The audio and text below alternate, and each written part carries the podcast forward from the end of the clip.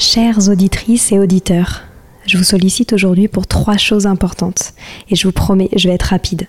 La première, j'ai lancé un sondage pour mieux vous connaître et faire évoluer mon travail. Si vous avez 5 minutes, cela m'aiderait énormément que vous y répondiez. Le lien est en description des derniers épisodes du podcast.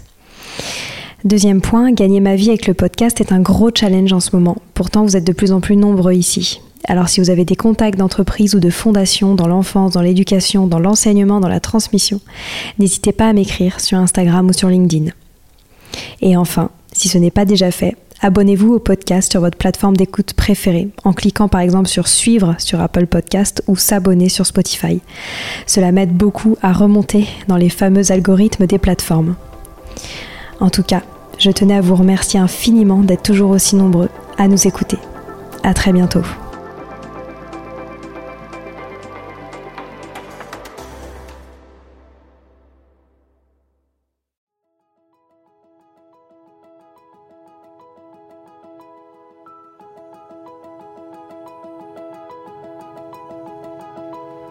Bonjour à tous, ici Stéphanie et Sylvie Descleb pour un nouvel épisode du podcast Les adultes de demain. Les adultes de demain, c'est une conversation autour de l'éducation et la parentalité. Comme le disait si bien Maria Montessori, l'enfant est l'avenir de l'homme et nous souhaitons ainsi vous donner des pistes de réflexion et de potentielles réponses pour offrir aux enfants le plus bel avenir. Alors si vous avez à cœur d'offrir la meilleure éducation aux enfants, ce podcast est fait pour vous. N'oubliez pas de nous suivre sur notre compte Instagram Les Adultes de Demain ou sur notre blog lesadultesdedemain.com.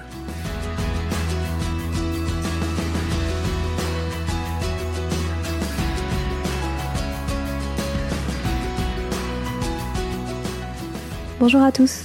Notre invitée du jour est Amélie, la fondatrice de Famille épanouie. Depuis quelques années, Amélie conseille les parents sur les différentes applications de l'éducation bienveillante. Formée à la pédagogie Montessori, Amélie est une maman épanouie de trois enfants qui nous rappelle à travers son histoire la magie de cette pédagogie. Le thème de cet épisode est le sommeil des enfants.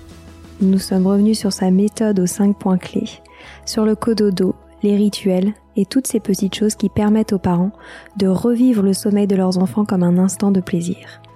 On adore Amélie et nous sommes super contentes de vous partager ce moment d'échange avec elle. Très bonne écoute. Bonjour Amélie. Bonjour Amélie. Bonjour Stéphanie. Bonjour Sylvie. Nous sommes très heureuses de te recevoir aujourd'hui euh, au micro des adultes de demain, notamment parce qu'on a beaucoup de choses euh, en commun. Alors tu es toi-même podcasteuse, pardon, puisque euh, on peut écouter toutes tes semaines ton podcast Révéler votre pouvoir intérieur.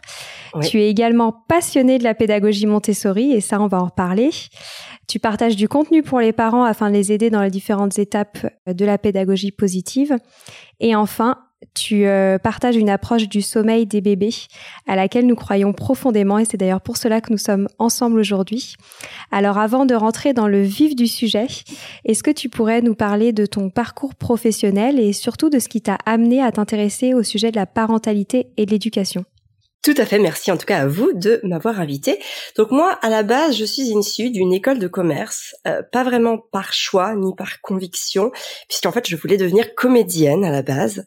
Mais euh, mes parents m'ont vraiment invité à, à, assurer un avenir professionnel avant de me lancer sur les planches. Ils m'ont dit, ok, tu pourrais être comédienne, mais en gros passe ton bac, euh, valide ton master et ensuite tu pourras être comédienne.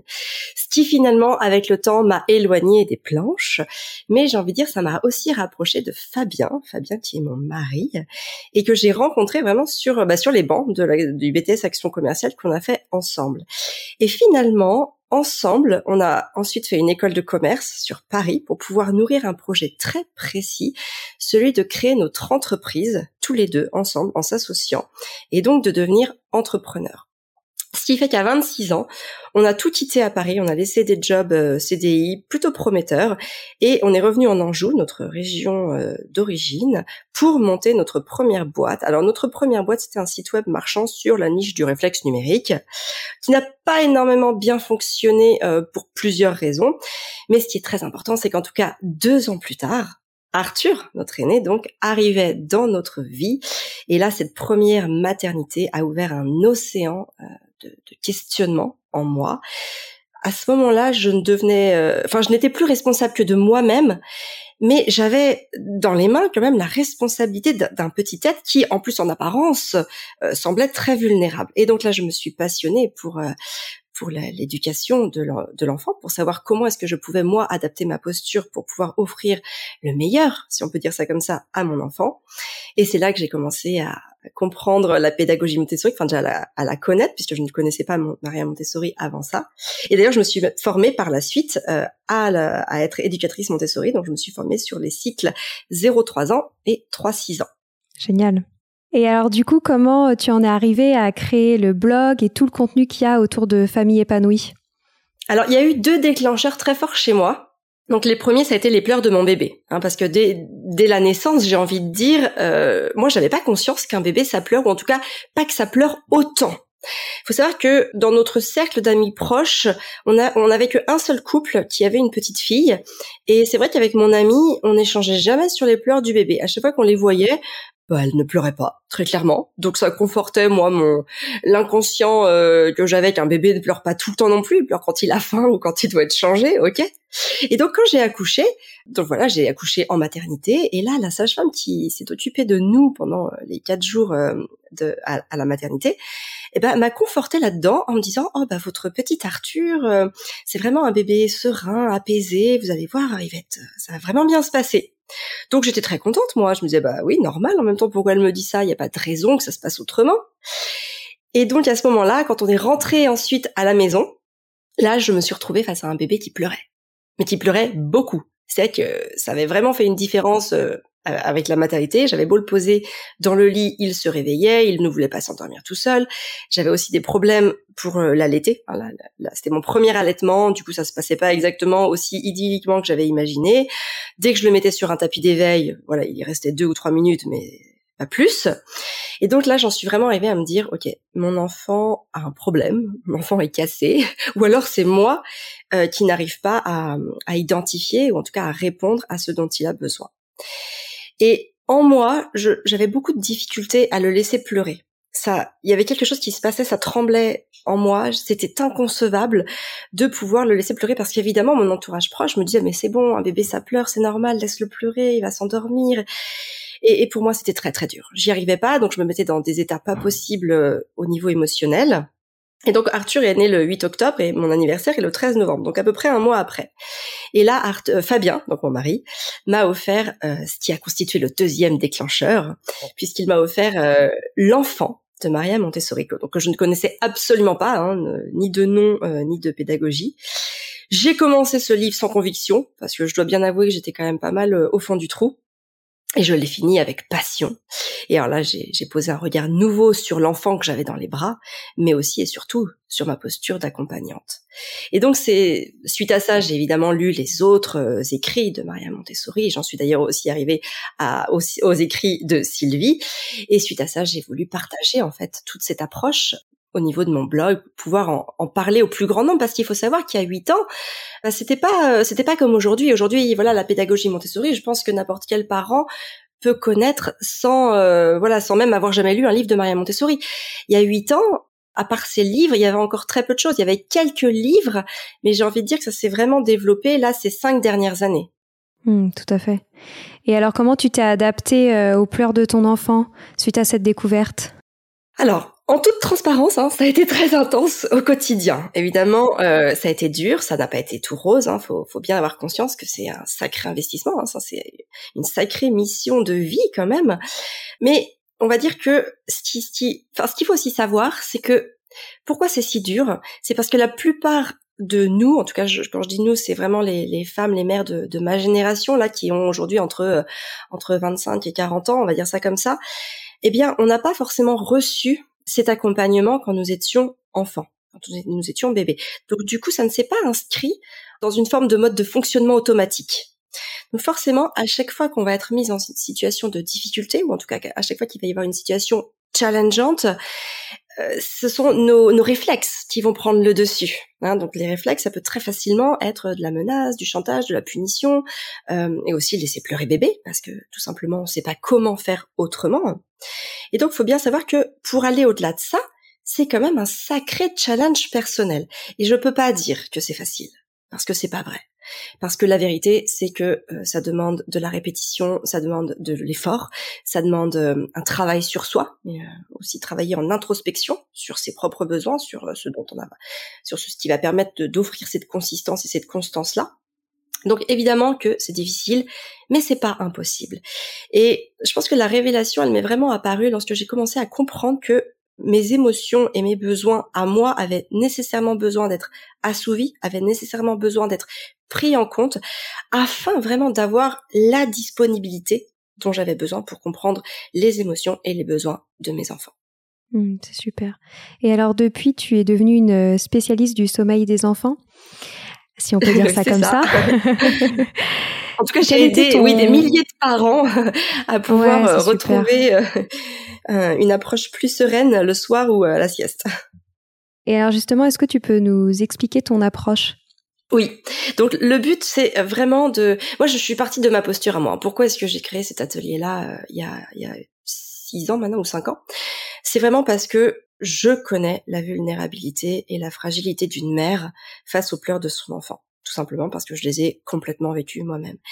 Et je connais aussi ce sentiment d'impuissance qui va vraiment venir euh, aménuire, diminuer la confiance et l'estime de soi, ce qu'on va pouvoir euh, ressentir soi-même et qui va nous, parfois, j'ai même envie d'employer ce mot, qui va nous faire sentir illégitimes face aux besoins de nos enfants.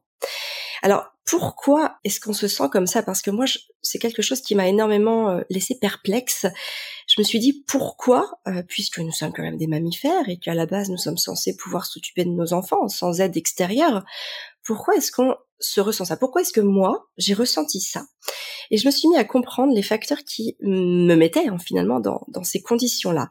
Et j'ai très rapidement compris que aujourd'hui, la société dans laquelle on vit, donc je parle surtout hein, de l'Occident, la société occidentale, met absolument tout en place pour nous éloigner, donc euh, notre bébé, notre mari et nous-mêmes, de nos besoins psychiques et physiologiques qui est de dormir dans des chambres euh, séparées, euh, laisser dormir, euh, laisser pleurer le bébé, ne pas s'alarmer au premier pleur, le laisser chouiner pour s'endormir, le laisser dans un transat ou sur un tapis d'éveil le plus longtemps possible. Bref, qu'il y a une vraie séparation des corps. Et donc j'ai voulu redonner du sens et de la valeur dans notre rôle de parents, et j'ai voulu surtout soutenir les jeunes parents qui en avaient besoin pour leur permettre de reprendre confiance en leur capacité à endormir leurs enfants sans pleurs, parce que j'avais avant tout réussi à faire ça pour moi. Ah, super. Et je vais envie dire pour nous, parce que finalement, je suis pas toute seule dans cette histoire. Et alors, justement, comment tu arrives à faire en sorte que les bébés dorment sans pleurer? Alors, vous savez, il y a vraiment rien de magique, euh, rien ni rien d'extraordinaire finalement dans ma méthode. C'est vraiment une méthode qui est basée sur la posture du parent qui va accompagner l'enfant et notamment sur la compréhension des mécanismes de fonctionnement de l'enfant. Moi, j'ai toujours j'ai un adage qui est que on, ne peut changer que ce dont on a conscience. Donc, à partir du moment où on n'a pas conscience euh, du problème ou de la manière dont ça pourrait être envisagé, on aura beau essayer des choses, et j'ai même envie de dire la plupart du temps, on n'essaye pas, on reproduit les mêmes choses en pensant qu'à un moment ou un autre, il va y avoir un déclic, il va y avoir une étincelle qui va faire que ça va changer. Mais ça ne change pas. Ou alors ça va changer sur le long terme, mais c'est très compliqué de vivre chaque jour avec un enfant qui pleure. Ça peut vite devenir un moment anxiogène hein, parce que ça revient tous les jours. Hein. C'est pas une fois dans le mois qu'on doit dormir en notre enfant. C'est tous les soirs, même plusieurs fois par jour, parce qu'avec un enfant petit, il y a aussi les siestes. Il va aussi y avoir tous les réveils nocturnes auxquels il va falloir euh, trouver des solutions d'apaisement pour pouvoir aider, en tout cas accompagner son enfant à s'endormir. Donc, ça passe vraiment avant tout sur la posture de l'adulte tout simplement parce qu'on ne peut pas modifier la posture d'un enfant. C'est pas possible. La seule chose sur laquelle on va pouvoir agir, c'est nous, notre posture d'adulte accompagnant, de, enfin, de parents, tout simplement. Et tu as notamment créé une méthode avec cinq points clés. Je ne sais pas si tu peux nous les partager rapidement. Oui, tout à fait. Donc les cinq points clés, ça repose sur cinq mécanismes très euh, très faciles et très simples à mettre en place. La première chose, c'est la compréhension. Donc comme je l'ai dit tout à l'heure, il faut comprendre pourquoi on fait les choses parce que c'est ce qui va permettre aussi de donner le sens, la constance et la consistance à ces moments. Et le sens, la constance et la consistance, ce sont vraiment les trois ingrédients fondamentaux pour tenir, j'ai envie d'employer ce mot, nos habitudes sur le long terme pour pouvoir faire en sorte qu'on va pouvoir le répéter chaque jour, même plusieurs fois par jour. La deuxième chose, c'est du coup la connaissance, avoir l'information nécessaire pour pouvoir répondre aux besoins de son enfant. Donc comprendre les mécanismes de fonctionnement de l'enfant notamment. Et c'est d'autant plus compliqué de répondre à un besoin euh, s'il n'a pas été identifié au préalable. La plupart des parents qui viennent me voir, ils me disent OK, euh, j'aimerais que mon enfant dorme, d'accord. Et quand je leur demande, euh, voilà, qu'est-ce qui se passe, etc., pourquoi, et en fait, ils n'ont souvent pas la conscience du besoin de leur enfant.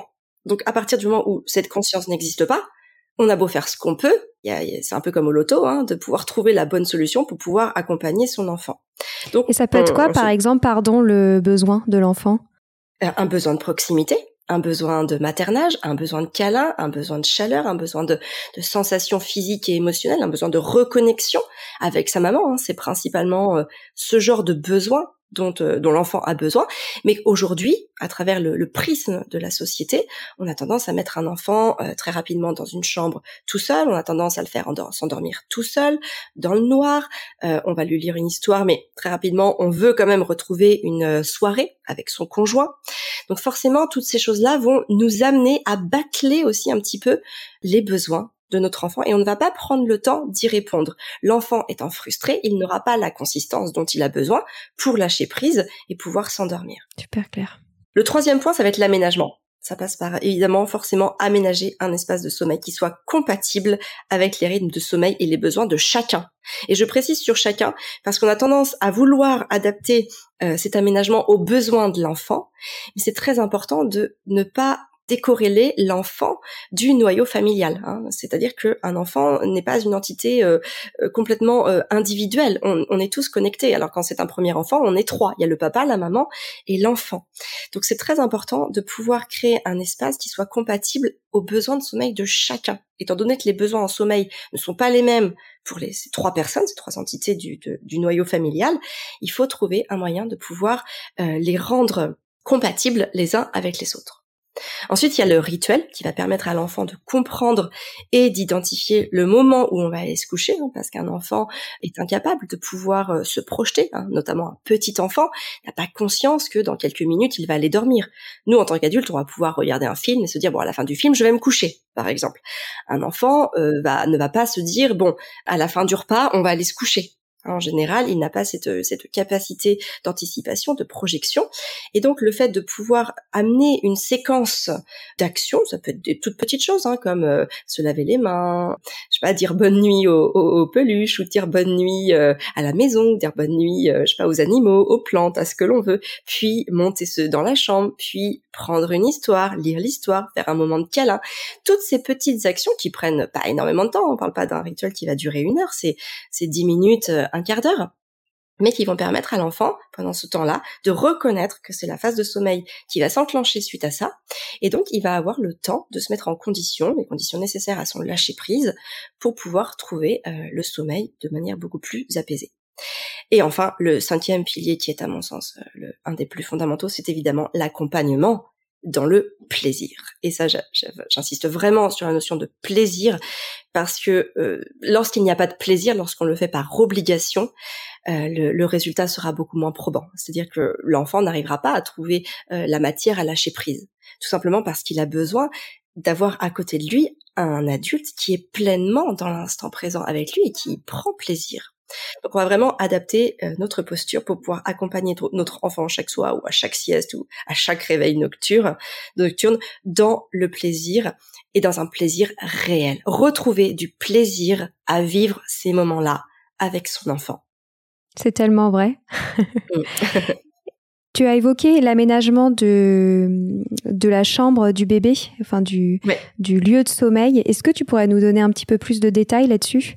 Oui. Alors moi, j'ai toujours eu des. Nous, en fait, on a très rapidement euh, eu une chambre familiale, ce que j'appelle aujourd'hui un dortoir familial.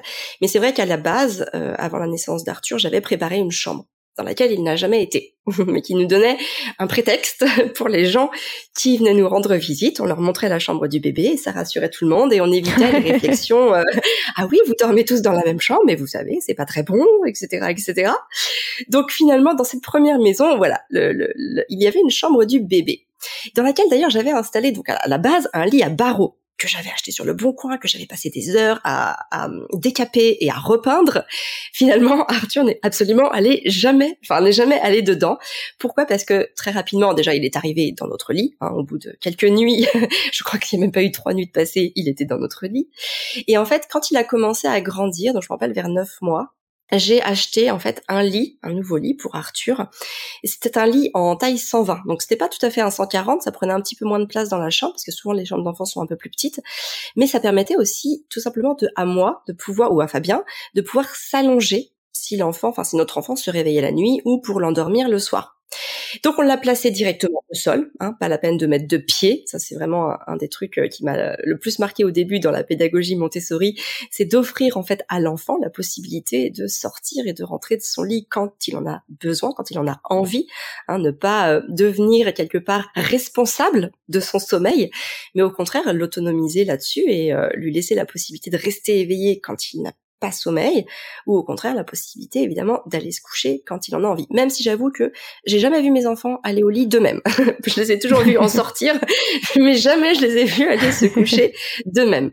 Mais ça n'a pas d'importance. Ce qui est important, c'est vraiment que l'enfant ne se sente pas enclavé, on va dire, dans, derrière des barreaux qui, bah, qui vont quelque part l'isoler aussi hein, du reste de la famille. Et pourquoi lui, il aurait des barreaux et pas les autres, etc., etc. Donc l'organisation d'une chambre d'enfant, elle est à mon sens assez simple. Ce qu'il y a besoin, c'est principalement un grand lit qui va permettre à l'enfant, euh, voilà, d'avoir la place dont il a besoin, qui va aussi permettre aux parents accompagnants de pouvoir euh, s'assoupir près de son enfant. Un bon tapis, pour euh, en cas de chute de l'enfant pour amortir, même si finalement la hauteur n'est pas très haute. Hein. Il y a quoi? Il y a, a peut-être 15 cm euh, qui le séparent du sol, mais c'est toujours mieux de tomber même de 15 cm sur un bon tapis que sur un parquet euh, ou sur un carrelage. Et voilà, après il va y avoir bah, quelques quelques petites étagères pour pouvoir poser des affaires. Il peut y avoir aussi un, un, biberon d'eau, par exemple, si l'enfant a soif pendant la nuit. S'il est tout petit, il pourra peut-être pas boire au verre. une petite lumière pour euh, en cas de s'il y a besoin de d'allumer la lumière, mais qui est plus à destination à la limite j'ai envie de dire des parents plus que de l'enfant. Donc moi je sais que j'avais une lumière très très tamisée, c'est-à-dire que c'était un, un abat-jour assez marron sombre avec des petits euh, des petits points qui représentaient des, des, petits pétales de fleurs. Et donc du coup ça projetait une, une atmosphère euh, très douce. On ne pouvait quasiment pas lire de livre par exemple avec cette lumière là. C'est juste histoire d'avoir une toute petite ambiance lumineuse si jamais notamment le parent en a besoin finalement. Et j'ai envie de dire que dans cette chambre, bah il y a pas besoin d'avoir grand chose de plus. Pourquoi pas une petite bibliothèque, euh, évidemment quelques petits, euh, quelques petites affiches au mur qui représentent euh, des animaux ou des paysages ou des aliments, ou même pourquoi pas l'enfant avec sa famille. Mais mais voilà, je, je reste vraiment sur une atmosphère très sobre, tout simplement parce que l'enfant doit trouver aussi l'apaisement dans cette chambre. Donc imaginez une chambre avec des jouets en plastique, des jouets sonores, des jouets lumineux partout.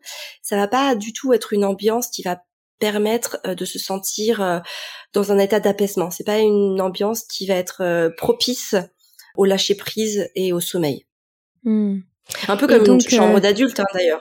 Si une chambre d'adulte est tout en bazar, si, si on a notre bureau avec euh, tout un tas d'ordinateurs et de matériel high-tech, bah on va pas s'y sentir aussi apaisé finalement que s'il y a juste une chambre, une table de nuit, euh, une plante verte et voilà quoi.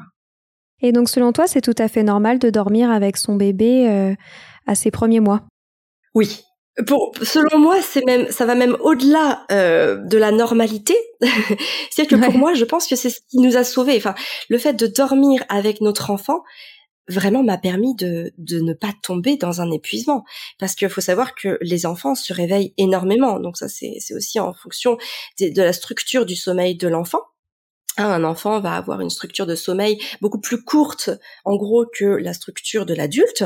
Et donc, il va avoir des phases de réveil bref plus fréquemment. Et surtout, le vrai problème, c'est que pendant ces phases de réveil bref, l'enfant n'a pas la capacité de se rendormir. Hein, alors que souvent en tant qu'adulte, on a aussi des réveils brefs, bien évidemment, mais au réveil, on n'est pas forcément capable de s'en souvenir ou de se remémorer ou d'avoir eu même des difficultés à se rendormir. Donc bien évidemment qu'un enfant va se réveiller la nuit, c'est normal. Jusqu'à euh, 5 ans, euh, c'est normal qu'un enfant se réveille la nuit. Certains enfants vont dormir plus tôt, sans réveil, ou en tout cas vont avoir la capacité de se rendormir, je devrais plutôt dire, avant 5 ans. Mais d'autres enfants peuvent avoir encore des difficultés à se rendormir seuls jusqu'à 7 ans, 8 ans. Donc ça, c'est vraiment quelque chose de normal et j'insiste là-dessus. La, la, seule chose qui est problématique, c'est que ça répond pas, ce n'est pas en adéquation avec le besoin de l'adulte qui lui a besoin de dormir toute la nuit. Donc c'est pour ça qu'évidemment, euh, nous, le, dortoir familial, familial, c'est complètement imposé de manière naturelle, puisqu'en fait, il me permet d'aller dans le lit de l'enfant qui se réveille de manière, euh, ben voilà, j'ai pas besoin de sortir d'une pièce, de monter 30 euh, marches et de, de, tâtonner pour arriver au lit de mon enfant. J'ai juste à faire quelques mètres, je me glisse dans son lit et je m'y rendors. Y a combien de fois je me suis réveillée le matin dans le lit de mes enfants? Parce que parce que voilà, je m'étais rendormie tout simplement. Est-ce que ça frustre le couple? Non, absolument pas, parce que le principal quand on dort, c'est pas de dormir ensemble, c'est de dormir. Donc euh, il y a aussi d'ailleurs quelque chose de très contradictoire aussi par rapport à ça, par rapport euh, au fait qu'on mette les enfants seuls dans une chambre, c'est que finalement euh, on enseigne hein, quelque part à, à, nos enfants à dormir seuls, alors que finalement ils vont passer les deux tiers de leur vie à partager le sommeil avec quelqu'un avec un conjoint ou une conjointe. Donc c'est très paradoxal de faire dormir les enfants seuls dans une chambre, alors que finalement, euh, nous-mêmes en tant qu'adultes, hein, la, représentation parentale qu'ils ont fait que bah, les deux parents dorment ensemble. Donc pourquoi lui devrait dormir tout seul? Donc ça, c'est vraiment des, questionnements, des, prises de conscience, j'ai même envie de dire, qui, qui me sont apparues et qui sont finalement bah, très naturelles et que ce qui n'est pas naturel, ce qui manque en tout cas de, de spontanéité, c'est euh, c'est la société qui avec les codes d'aujourd'hui qui fait que voilà les enfants les parents doivent dormir dans une chambre conjugale, les enfants doivent dormir dans une autre chambre et qu'il ne faut pas mélanger tous ces sommeils là. Sylvie, tu veux rajouter quelque chose? Bah moi tu sais Stéphanie que je suis tout à fait d'accord avec ça puisque puisque quand vous étiez petit notre chambre c'était aussi un dortoir euh, familial puisque vous dormiez euh, un petit peu partout parce qu'ils étaient quand même cinq, donc euh, ça prenait de la place. Mais moi, j'ai pensé exactement la même chose, de même que quand le bébé est tout petit, tout petit, si on dort pas avec le bébé, mais c'est horrible pour, pour, pour la maman qui l'allait déjà parce qu'elle est obligée de se lever, et du coup, elle est complètement réveillée, et, et c'est épuisant. Et je vois beaucoup de mamans aujourd'hui qui, qui sont épuisées parce qu'elles font pas ça, justement. Et puis, euh, je partage aussi tout, tout ce que vous dites, puisque en plus, c'est tellement... Euh, dans la philosophie Montessori, vous parlez de la routine, du sommeil, mais c'est fondamental. Vous parlez de l'aménagement de l'environnement. C'est toujours ce que Maria Montessori dit. Pour tout l'aménagement de l'environnement, c'est ce qu'il y a de plus important, l'environnement de, de, la chambre, l'environnement de, de, la maison, tout, tout, tout pour que l'enfant soit dans un, dans, une, dans un état euh, très zen.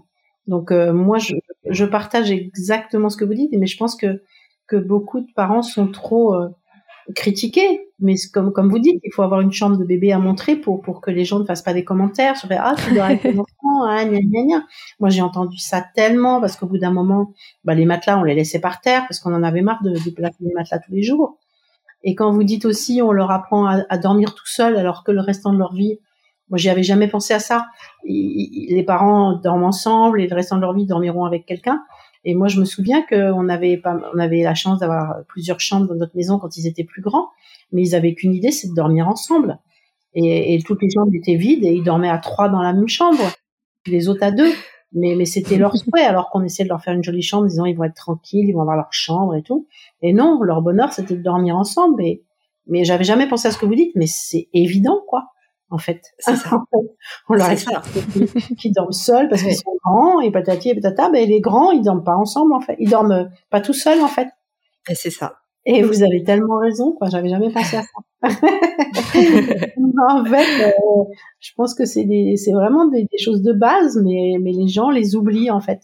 Ben oui, ils, les oublient parce qu'il y a aussi, euh, au repos des parents. Et c'est vrai que le fait d'aller dormir à côté de son enfant et de se rendormir, bah déjà, ça apaise aussi l'enfant du fait de ah qu'il entend le sommeil régulier de, son, ses parents, qu'il soit pas tout seul et c'est comme que ça le berce en fait ce bruit-là. Et on se rendort et du coup on n'est pas épuisé. Parce que moi je vois tellement de, de mamans épuisées mais c'est affreux en fait. Mm. c'est affreux. Et du coup elles s'énervent sur les enfants. Du coup le moment du sommeil ça devient une angoisse énorme pour les parents donc elles le transmettent au bébé. Donc euh, non je suis complètement d'accord avec vous quoi. Complètement, complètement. Et, c'est sûr que, alors, d'un point de vue euh, scientifique, on peut pas dire hein, qu'on connaisse exactement les conséquences à long terme, par exemple des pleurs d'un bébé à l'endormissement, parce que c'est très compliqué de faire des études là-dessus. Par contre, ce qui est sûr, c'est que je tiens aussi quand même à dire que les, on va dire les pros de la parentalité un petit peu bienveillante laissent souvent aussi euh, croire que les dommages vont être irréversibles sur le cerveau humain. Moi, je, je, relativise ça parce qu'il y a aussi, je, je connais hein, des mères euh, tellement épuisées qui se sont aussi vues parfois euh, laisser pleurer leurs enfants une nuit, deux nuits, trois nuits parce qu'elles n'en pouvaient plus. Et moi, je voudrais aussi rassurer ces mamans-là qui ne sont pas des mauvaises mamans. Non, c'est sûr. Elles ont juste en fait manqué de ressources et d'informations pour pouvoir faire autrement. Et voilà, je veux quand même les rassurer sur le fait que leurs enfants ne vont pas devenir euh, euh, voilà euh, euh, ou en tout cas n'auront pas de séquelles cérébrales parce que euh, quelques assure quelques fois ils ont laissé pleurer leurs enfants. Enfin, c'est, c'est vraiment, faut, faut, vraiment relativiser par rapport à ça. Par contre, ce qui est clair, c'est que on est des mammifères et que quand on observe les mammifères dans la nature, on voit très rarement une chienne ou une chatte euh, laisser ses enfants piailler des heures et des heures. Enfin, piailler, c'est pas le bon mot, mais pleurer euh, des, des, heures et des heures parce que il y a ce, il y a cet instinct en fait. Il y a une expérience d'ailleurs qui a été menée pour mesurer le niveau de cortisol, hein, le, le, cortisol qui est l'hormone du stress, d'une maman et de son bébé. Et donc, l'expérience a été menée sur trois axes différents. La première, c'est qu'on a laissé euh, s'endormir une bébé et sa, un bébé et sa maman ensemble dans le même lit. Donc là, le niveau de cortisol de l'un et de l'autre était très très bas. Le deuxième, deuxième expérience, c'est que le bébé et la maman ont été placés dans des chambres différentes. Donc le bébé pleurait, bien évidemment. La maman entendait les pleurs de son bébé, mais ne devait pas aller y répondre.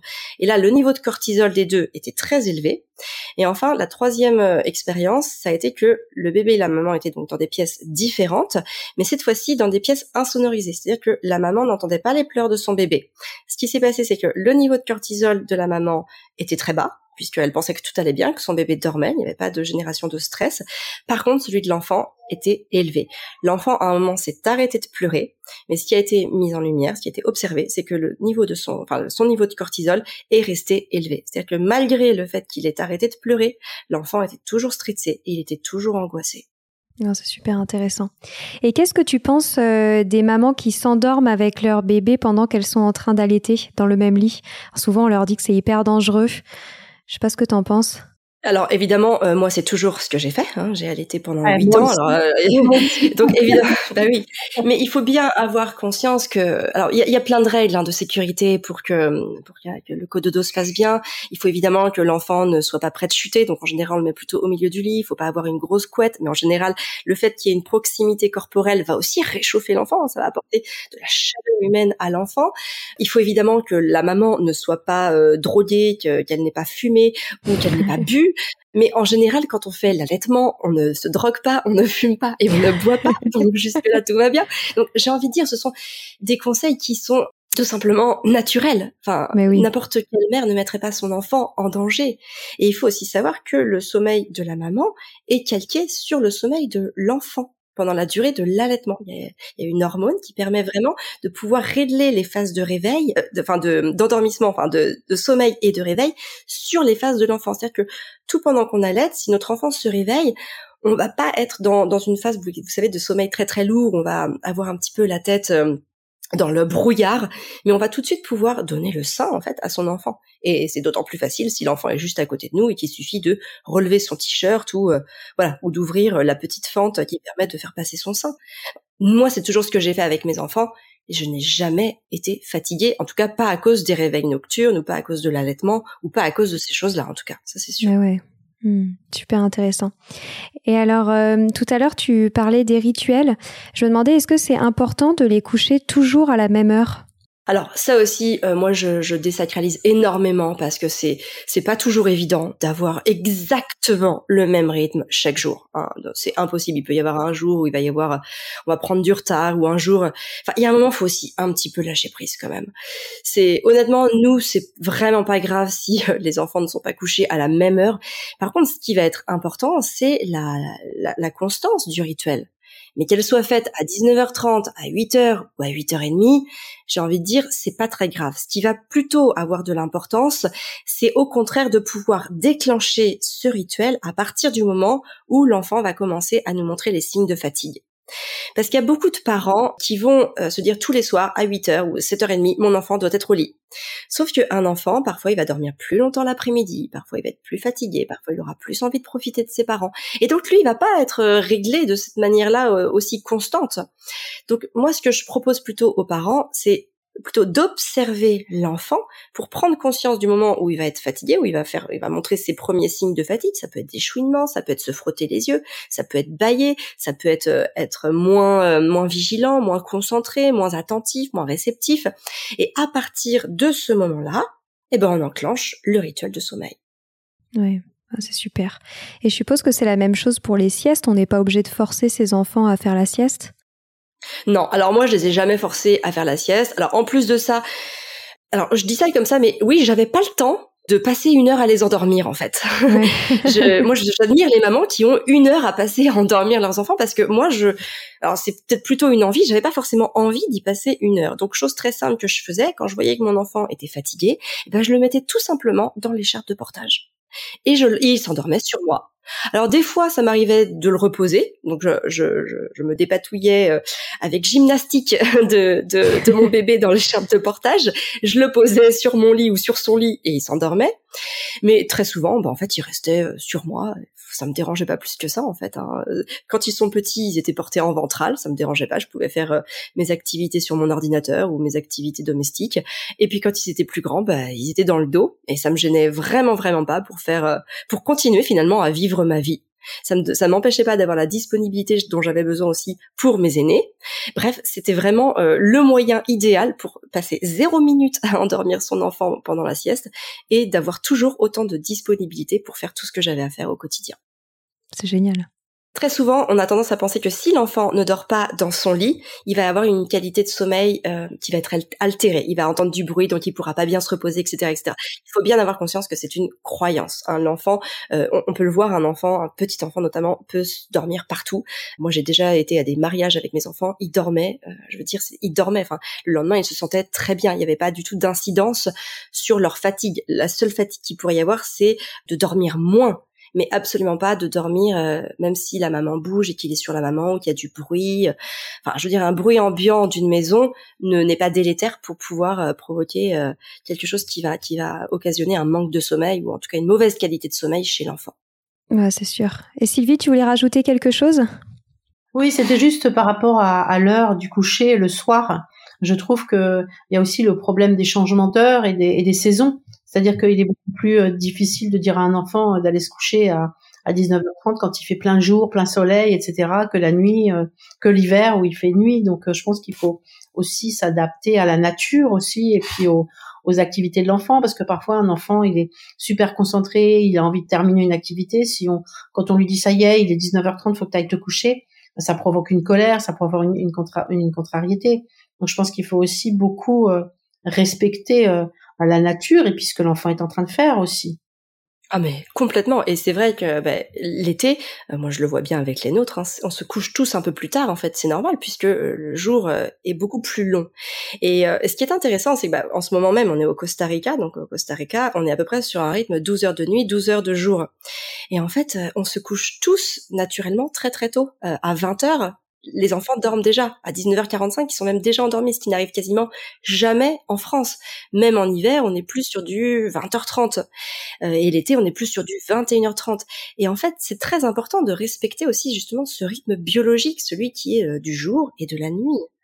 Et, donc c'est normal que euh, bah, en, en, été, oui, on se couche un petit peu plus tard. Et puis c'est aussi ça l'accompagnement dans le plaisir, c'est que il y a un moment si le parent se sent bien sur sa terrasse, qu'il est en train de lire un livre et que l'enfant est à côté de lui, qui, qui, comme le dit Sylvie, qui fait une activité, qui lui-même lit un livre ou qui fait un câlin ou quoi que ce soit, pourquoi se, se, se mettre le absolument le la la le chronomètre voilà le chronomètre pour se dire allez, c'est l'heure d'aller au lit et puis arrêtons ce moment de plaisir et mettons-nous la contrainte d'aller dormir.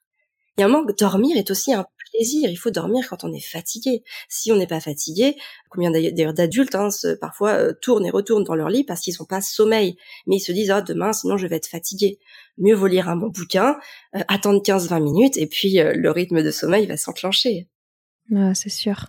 C'est passionnant. Merci beaucoup, Amélie. On arrive déjà à la fin de cette conversation, mais je vais te poser une dernière question. Alors, ce sera plus par rapport au sommeil, mais c'est pour savoir un petit peu euh, les futurs projets sur lesquels tu travailles euh, avec Famille épanouie, mais également avec tes enfants. Je pense que ce sera intéressant aussi que tu nous parles de ton projet du Costa Rica. Oui, donc là, Bob. Pour le moment, on est au Costa Rica. On ne sait pas encore exactement jusqu'à quand, pour le moment. En tout cas, ce qui est sûr, c'est que le, ça, nous ça nous connecte énormément à la manière dont on a été créé. Hein. Je parle de l'être humain. C'est vrai que l'être humain est apparu sous euh, en Afrique, euh, dans des pays où il faisait bon vivre, où il y avait une certaine chaleur, où il y avait une égalité entre le jour et la nuit, qui permet vraiment de. Ben, on se sent bien, vraiment, on se sent très très bien. Donc nous, avec Fabien, euh, l'idée est, est en train de se mettre en place de pouvoir s'expatrier. Vraiment, notre but, c'est de pouvoir s'expatrier. Alors peut-être pas au Costa Rica parce que il y a un décalage avec la France qui est pas toujours facile euh, à, gérer, mais euh, normalement, au mois d'octobre, nous devrions aller vivre à l'île Maurice, puisque l'île Maurice, oh, super. Voilà, c'est, on est vraiment voilà au niveau de l'équateur. Ça réunit absolument toutes les, les, conditions. Nos enfants pourront aussi apprendre anglais puisque là-bas on parle anglais. Il y a quasiment pas de décalage avec la France. Bon, il y a des vols directs, il y a plein de choses. Bref, c'est, c'est vraiment une destination qui nous plaît énormément et qui va aussi nous permettre de, bah, de vivre plus en adéquation avec notre rythme naturel. Hein, L'homme n'est à la base pas fait pour se mettre plein d'habits. Ça prend aussi beaucoup d'énergie hein, euh, de devoir se réchauffer en permanence. Et c'est vrai que voilà, y a, y a, alors on peut pas tous euh, vivre au soleil malheureusement, mais euh, nous c'est en tout cas un projet de vie qui s'est inscrit dès la naissance de nos enfants, hein, vraiment dès la naissance d'Arthur, on a, nous on avait lâché notre première société pour créer justement famille épanouie et pour pouvoir construire ce projet professionnel autour de notre projet personnel. Et c'est pour ça d'ailleurs qu'on a choisi le nom famille épanouie à l'époque parce que on s'est dit c'est vraiment ce que l'on veut être. C'est vraiment notre projet de pouvoir être une famille épanouie qui se prend pas la tête, qui imbrique le travail et la vie euh, personnelle ensemble. Nos enfants ne sont pas scolarisés, alors je m'appuie énormément évidemment de la pédagogie Montessori pour pouvoir soutenir leur, leur accompagnement pédagogique. Mais vraiment, nos enfants nous voient aussi travailler. Hein, on travaille tous les jours, même en étant ici, on travaille tous les jours. Et c'est important en fait de, pour nous de, bah, de tout mélanger ensemble. Et là, vous voyez, sur, bah, sur février, euh, on a encore eu plus de travail parce qu'on a créé Famille épanouie plus, qui est une plateforme en ligne dans laquelle en fait on met à disposition euh, des parents les meilleurs outils, les meilleures ressources pour pouvoir construire au quotidien une vie de famille épanouie. Donc ça comprend des coachings de groupe, des masterclass, des témoignages de maman et euh, un atelier de parentalité chaque mois sur des thématiques très précises. Par exemple, au mois de février, c'était comment gérer les conflits dans la fratrie et là sur le mois de mars, on est sur comment passer du temps de qualité auprès de ses enfants. Donc tout ça, bien sûr, ça se fait pas tout seul. Hein, ça se demande du temps, de l'investissement. Mais nos enfants font partie intégrante de ce projet. C'est vraiment un projet de vie. Et c'est ça en fait qui, nous passionne et, c'est comme ça en fait qu'on a envie de continuer à, mener tous nos projets en impliquant nos enfants, en nous impliquant nous-mêmes et en, ben, en créant une connexion entre tous les tous les domaines, toutes les activités, toutes ces choses qui, font que bah, qui, qui nous donnent la consistance dont on a quoi. Trop bien. C'est incroyable comme euh, tout ce que tu racontes, ton expérience et ton projet de vie résonne énormément avec euh, celui que Sylvie a mis en place avec nous. Donc euh, je trouve ça beau de terminer là-dessus. Merci beaucoup pour ce moment, c'était super. Merci pour ta générosité et bravo pour tout ce que tu fais. Merci Sylvie, merci Stéphanie. Voilà, c'est fini pour aujourd'hui. On espère que cet épisode vous a plu. Avant de se quitter, on a quand même besoin de vous. Si après avoir écouté cet exposé, vous ressortez avec plein d'idées pour apporter le meilleur aux enfants, n'oubliez pas de nous laisser 5 étoiles et un petit commentaire sur Apple Podcast, sur iTunes ou toute autre plateforme d'écoute de podcast. Cela nous aidera à mieux ressortir et surtout à nous motiver pour continuer cette aventure ensemble. Si vous avez des suggestions, des idées de thèmes, des questions à poser, n'hésitez pas à nous contacter sur les réseaux sociaux, Instagram ou LinkedIn, en tapant les adultes de demain. Nous serions ravis d'échanger avec vous. Si vous souhaitez en savoir davantage sur Sylvie, je vous invite vraiment à aller voir son blog sylvidesclep.com ou à la suivre sur Instagram en allant sur son profil sylvidesc, D-E-S-C, Montessori. Enfin, si vous souhaitez en savoir plus sur le calendrier des prochaines formations Montessori, rendez-vous sur www.apprendre-montessori.fr. On a hâte de vous retrouver vite et à très bientôt sur les adultes de demain.